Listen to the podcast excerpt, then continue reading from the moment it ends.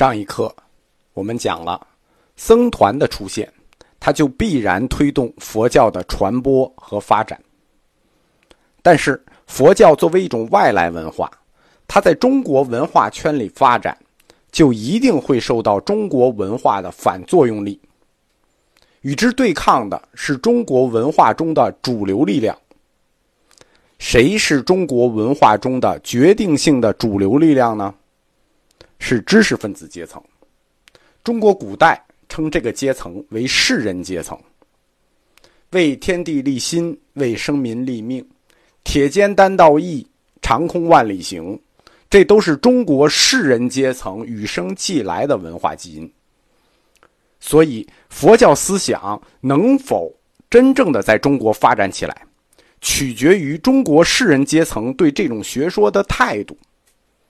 士人阶层如果接受了这个学说，或者士人阶层进入了僧团，那对佛教思想最终中国化将起到决定性作用。不光是佛教思想如此，它也包括近世传入中国的各种主义。任何一种思想。想以原教旨主义的方式在中国文化的背景下生存，都是不可能的。历史上已经有无数次尝试了，不可能。理由很多，但根本理由是中国文化的中心感。中国，中国，中心的国，我们的名字就能体现出我们文化的特质。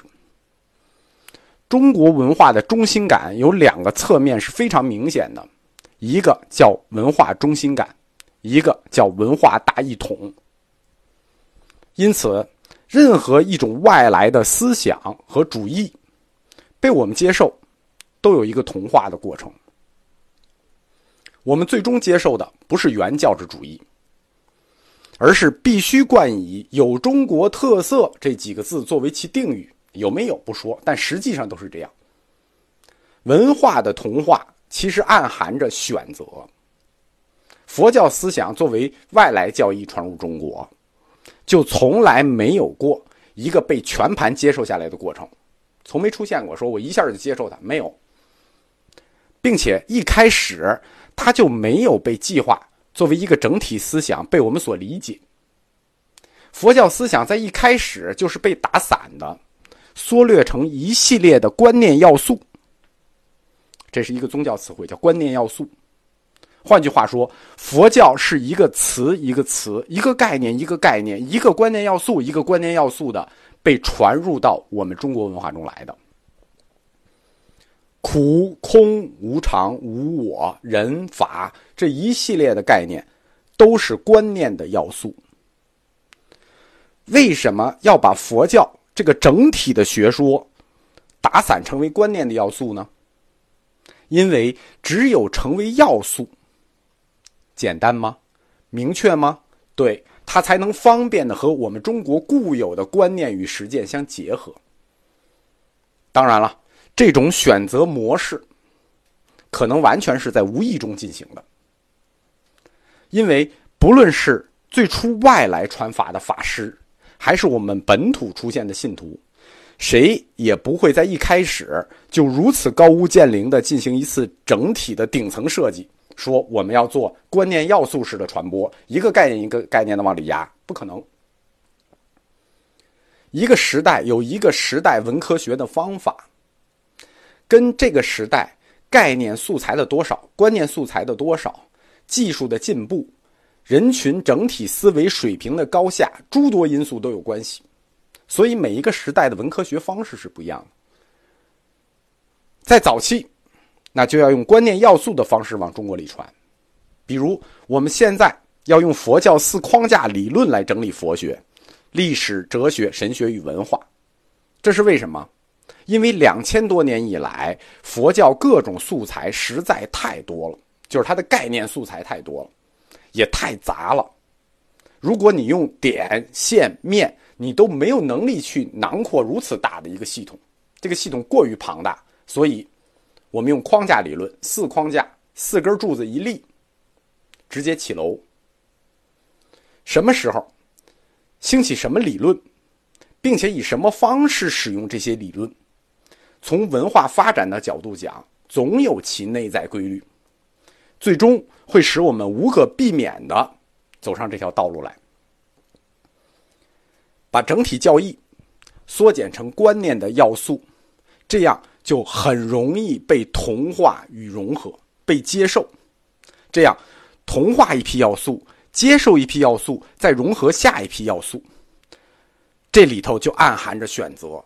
这种频繁而持续的选择与混合，它的本质就是中国文化在对佛教的整体教义做改造，只不过是一块砖一块砖的进行罢了。因此，佛教传入中国，它很快就偏离了自己的航道，而这种选择工作最重要的方式，是以静悄悄的方式进行的。它是透过《易经》这种工作来完成的，《易经》翻译经书，就是将佛陀原说的经书翻译成汉语。这是一个神圣的工作啊！《易经》最初的原文来源并不单纯是梵文，大家不要误会，它不光是有梵文，它什么语言都有，有摩羯陀文、巴利语、吐火罗文、经。易经啊，它的来源就很多了，但“经”这个字，在我们中国书籍的分类里，它是等级最高的。经史子集嘛，经书之所以敢叫经书，因为它代表着圣教量性，就是它很高级，它代表圣教量。